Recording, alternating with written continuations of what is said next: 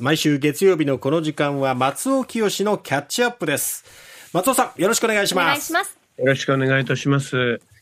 えー、本日誕生日のアーティストまあ、えー、国内外に結構いらっしゃいまして、ええ、例えばあの僕の、えー、親しくお付き合い続けてきてますゴスペラーズというグループがいますけれども、はい、この看板であります。黒沢薫さん、うん、えー、本日52歳なんですね。はい、実はあの今日の12時になる瞬間でと一緒に乾杯してきたんですけど、あのその時にあ。の実は4月3日に、えー、偉大なアメリカのエンターテイナーが、同じ誕生日なんだよって言ったら、あのー、黒沢君は、マーロンブランドですかって言って、あ、そう、マーロンブランドもそうなんだって僕はその時初めて知ったんですけど、えー、僕が話したかったのは、ドリス・デーというね、ええ、女性がですね、今、バックに流れております。このケセラセラっていう曲、どっかの皆さんも気になったことあるんじゃないでしょうか。はい、聞いてみましょう。うん なんか新年度いい朝ね朝聞くにもいいですね。いや、本当いいですよね。うん、ちなみにさっき名前が出たマーロン・ブランドさんは、まあ2004年に亡くなってまして、今生きていれば、えー、今日99歳だったということなんですけども、じゃあ、あのー、ドリス・デイさんは、えー、何歳かというと、まあ、ドリス・デイさんも残念ながらお亡くなりになりましたが、うん、えー、割と最近までご存命だったんですよね。うん、えー、亡くなったのが2019年ですから、つい4年前のことです。えー、その時亡くなった時97歳。えー、実は今年生きていれば101歳だったというドリスで、なんですね。はい。えー、このドリスで、日本ではこの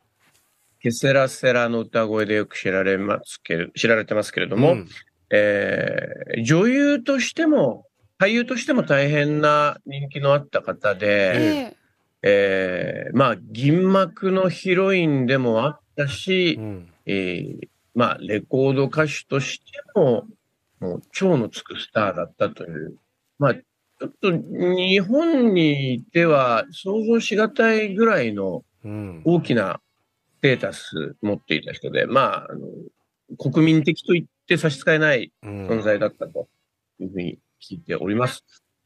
えー、で、今バックで流れております、センチメンタルジャーニー。これもまあ、有名なスタンダードですが、えー、これ、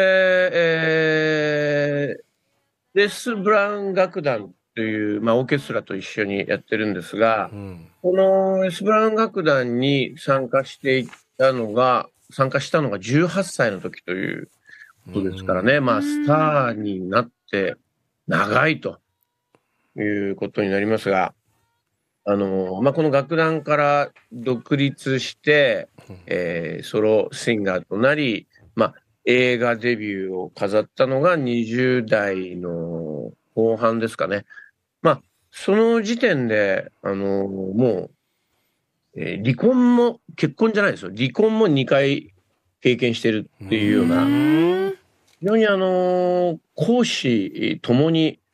手足で20代を駆け抜けたという、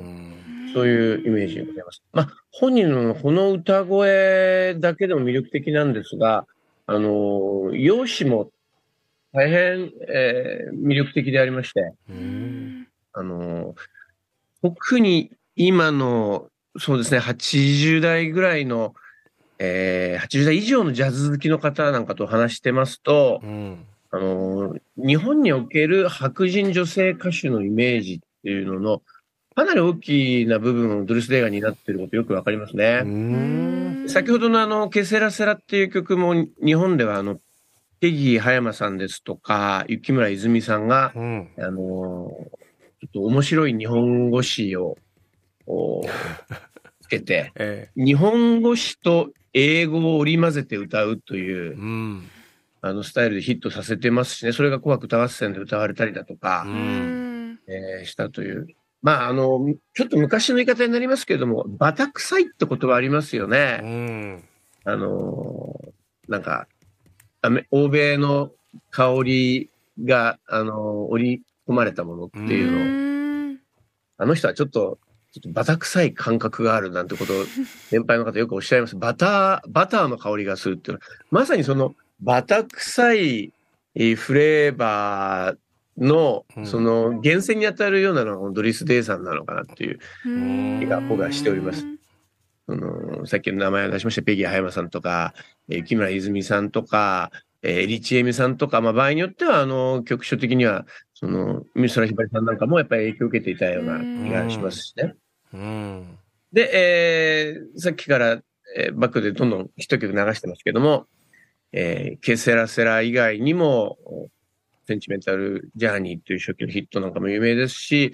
えー、あとは、 Perhaps, Perhaps, Perhaps、まあ、 Quizás, Quizás, Quizás っていう、うん、えー、タイトルでも知られている曲。これも僕、あの、 JUJUさんでジャズアルバム作った時カバーさせていただいたりもしたんですが、うん、もうスタンダードになっている曲がたくさんあります。うん、で、あの、映画の世界でも、夜を楽しくっていう映画ではアカデミー賞の主演女優賞の候補になってましたし、うん、先ほどのケセラセラに関しても、あの、ヒッチコックの知りすぎていたとこっていう映画の中で使われてた曲ですしね、もうケセラセラっていうのは、あの、当時、世界的な流行語になったんですよね。うん。うん。あの、なるようになるさっていうのが、もともとはスペイン語らしいですね。うん、あの、まあ、えー、そういった、あの、多彩な活動で20世紀のエンターテインメントシーンを牽引したドリス・デイについてお話しさせていただきました。今バック流れてるのはこれ雪村泉さんのカバーです。はい。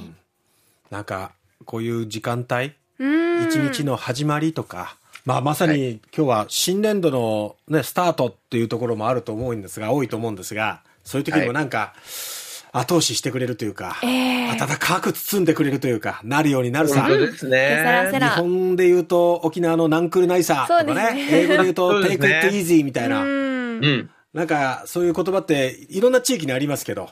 ありますね。いいすね中国語圏だとね、モーマンタイとか言いますよね。うん。そうそうそうそう。なんかこういう言葉って、今なんか忘れられがちなところあるじゃないですか。はい、はい。うん、なんか結果出せよみたいな。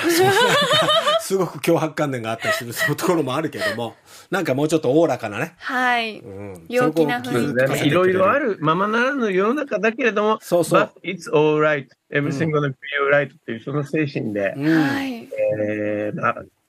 今シーズンも、そうですね。頑張っていきたいと思いますね。一生懸命やるからこそ、はい。最終的になんとかなるよとかね。うん。うん、今日なんかやったら意見一致してますね、それね。うん、そうそう。